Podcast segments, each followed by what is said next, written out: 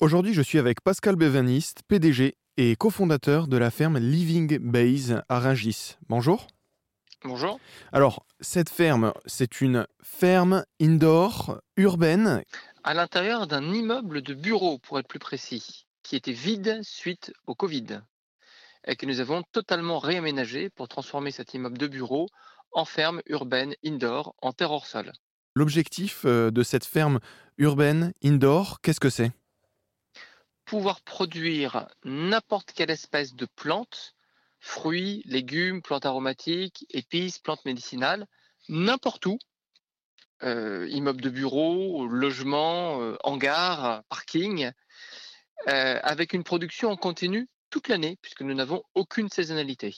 Donc de cette façon, on peut produire au plus près du lieu de consommation en supprimant quasiment totalement toute chaîne logistique polluante, générant des embouteillages et permettant d'avoir des produits frais vraiment en continu toute l'année. En gros, on va se retrouver avec des, fruits et des légumes, n'importe lequel des fruits et des légumes, toute l'année, de manière euh, écologique. Ça paraît un peu trop beau, dit comme ça. C'est la raison pour laquelle on a pu remporter une douzaine de prix nationaux et internationaux à ce jour, parce que justement cette innovation est unique au monde répond très précisément aux besoins exprimés par des gouvernements, des collectivités locales, le secteur de la restauration collective, la cosmétique ou la pharmacologie. C'est un enjeu qui est très important aujourd'hui, le problème énergétique. Comment est-ce que vous avez réglé cette problématique? Alors, la première question à se poser sur l'énergie, c'est comment la consommer, en consommer moins? Ce que nous avons fait, avec notamment la mise en place de pompes à chaleur euh, ayant une COP jusqu'à 6, c'est-à-dire pour 1 kWh électrique consommé, vous générez 6 kWh d'énergie, doublé à des ventilations double flux pour là encore récupérer un maximum de calories, raccorder le cas échéant à un puits canadien pour récupérer les calories géothermiques, et enfin le tout dans des bubble tech qui sont extrêmement isolés et hermétiques par rapport à l'extérieur. Tout cela fait qu'on a une consommation énergétique extrêmement faible. Le résiduel d'énergie nécessaire peut être alimenté, ce qui est le cas notamment sur Sartrouville, par une centrale solaire photovoltaïque. Donc vous avez plusieurs fermes indoor, une à Rungis et une à Sartrouville? Tout à fait. Celle de Sartrouville est implantée dans des containers maritimes de façon à démontrer la modularité et mobilité du concept.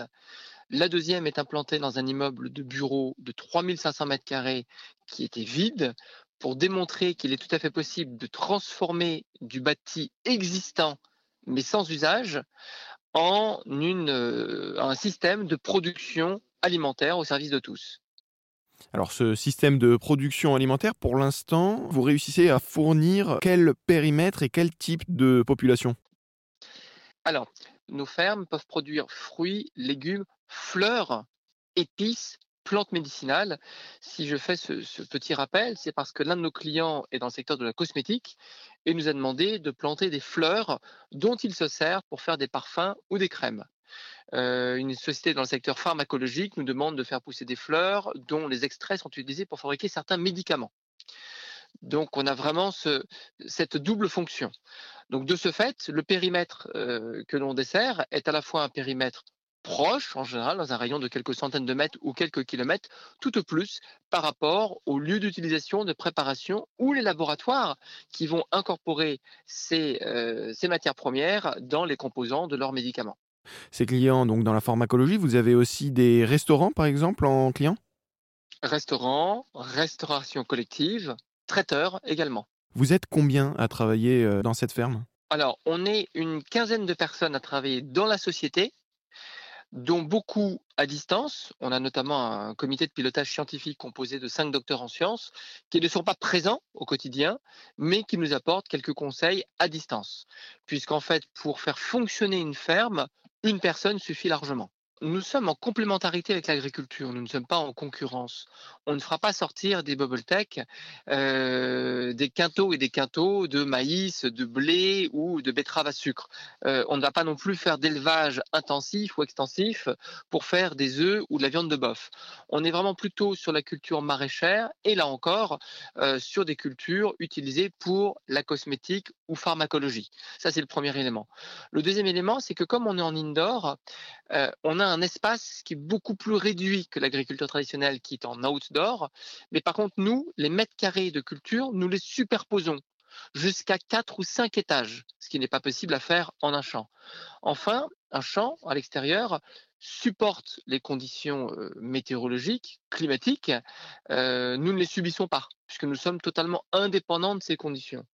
Enfin, dernier élément, une grosse partie du processus de production est entièrement automatisée, ce qui n'est actuellement toujours pas possible en culture extensive outdoor. Alors vous avez mentionné également des scientifiques donc, qui travaillent à distance de cette ferme. C'est quoi le travail des scientifiques dans une ferme comme la vôtre?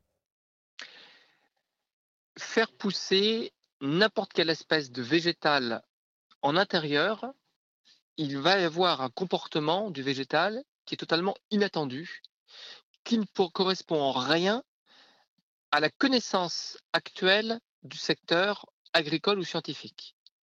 Nous sommes donc dans une démarche de recherche empirique c'est-à-dire on va modifier un paramètre, la concentration en CO2, euh, l'hygrométrie atmosphérique, la température, l'intensité lumineuse, le temps d'ensoleillement, pour voir comment va réagir la plante.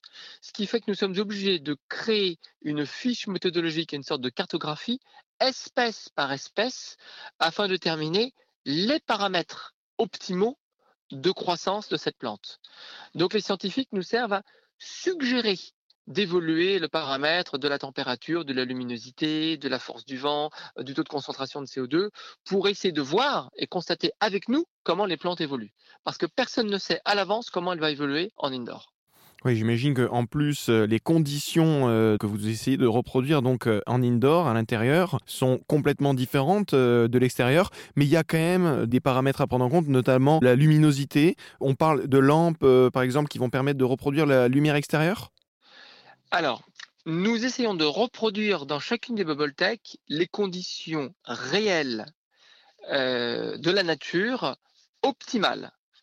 La nature aujourd'hui, si vous plantez une fraise en extérieur, la fraise aura des conditions optimales en juin-juillet. C'est tout, parce qu'elle a assez de lumière, de température, d'eau alors que la fraise aura beaucoup, du mal, euh, de mal à se développer en décembre, janvier, février, parce que les conditions ne sont pas optimales. Nous, dans le Bubble Tech, on va reproduire les conditions climatiques réelles, naturelles, optimales, mais du 1er janvier au 31 décembre.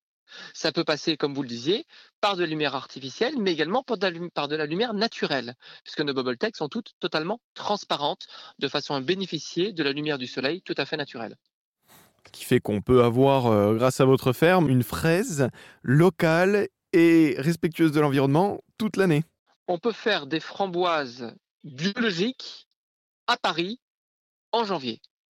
Et tout ça est à retrouver à la ferme Living Base à Rungis. J'étais avec le PDG et cofondateur Pascal Bevaniste. Merci. Merci.